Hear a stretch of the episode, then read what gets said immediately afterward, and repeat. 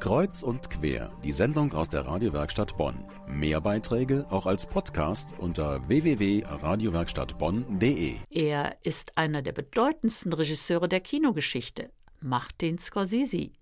Er schuf Filme wie Taxi Driver, Goodfellas oder Gangs of New York.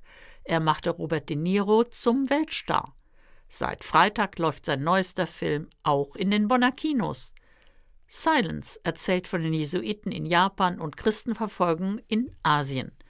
Dieser Film gilt als einer der religiösesten Filme des katholischen Regisseurs. Aber wie viel Theologie steckt wirklich drin? Mit dieser Frage hat sich meine Kollegin Johanna Risse beschäftigt. Und der Herr sprach zu ihnen, Geht hin in alle Welt und prediget das Evangelium aller Kreatur. Es geht um die Frage des Glaubens, um Zweifel. Es geht um die Frage, inwieweit der Glaube in unterschiedlichen Kulturen Fuß fassen kann. Sagt Peter Hasenberg, Filmreferent der Deutschen Bischofskonferenz in Bonn, über Silence. Denn der neue Film des amerikanischen Starregisseurs Martin Scorsese ist voller Theologie. Peter Hasenberg hat den Film bereits gesehen und hat dazu nun ein klares Urteil. Das ist mit großem Aufwand inszeniert, auch mit teilweise großartigen Bildern, aber auch sehr anspruchsvoll, also nicht eine einfache Kost. Ferreira ist für uns verloren. Er hat Gott in den Schmutz getreten und ist vom Glauben abgefallen. Das ist nicht möglich. Pater Ferreira hat sein Leben riskiert, um unseren Glauben in Japan zu verbreiten. Mir scheint, dass unsere Aufgabe jetzt dringlicher ist als je zuvor. Wir müssen Pater Ferreira suchen.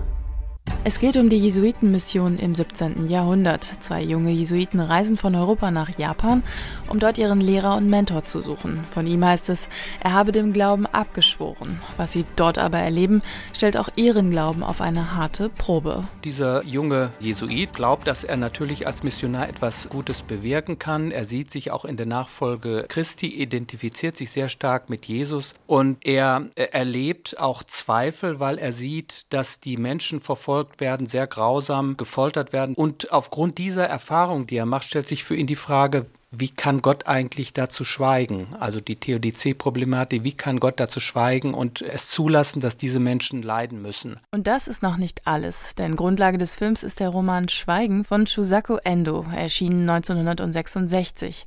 Darin geht es nicht nur um das Schweigen Gottes angesichts großer Gewalt, sondern auch um Urkonflikte bei japanischen Urchristen. Peter Hasenberg von der Deutschen Bischofskonferenz sind eigentlich Katholizismus und japanische Kultur zu vereinbaren? Kann eigentlich der Katholizismus überhaupt Fuß fassen in Japan, weil es andere Vorstellungen gibt von Göttern in Japan, die vorherrschend sind? Und können sie die Konzeption des christlichen Gottes überhaupt verstehen? Das wird auch im Film thematisiert und ist daher auch sehr anspruchsvoll, weil diese theologischen Diskussionen, die vor allen Dingen im zweiten Teil eine große Rolle spielen, nicht unbedingt einfach zu verstehen sind oder sich auf einer populären Ebene vermitteln, sondern schon etwas mehr Hintergrund brauchen. Ein Herzensprojekt von Martin Scorsese, der Meisterregisseur fürs große Kino, wollte ursprünglich selbst Priester werden.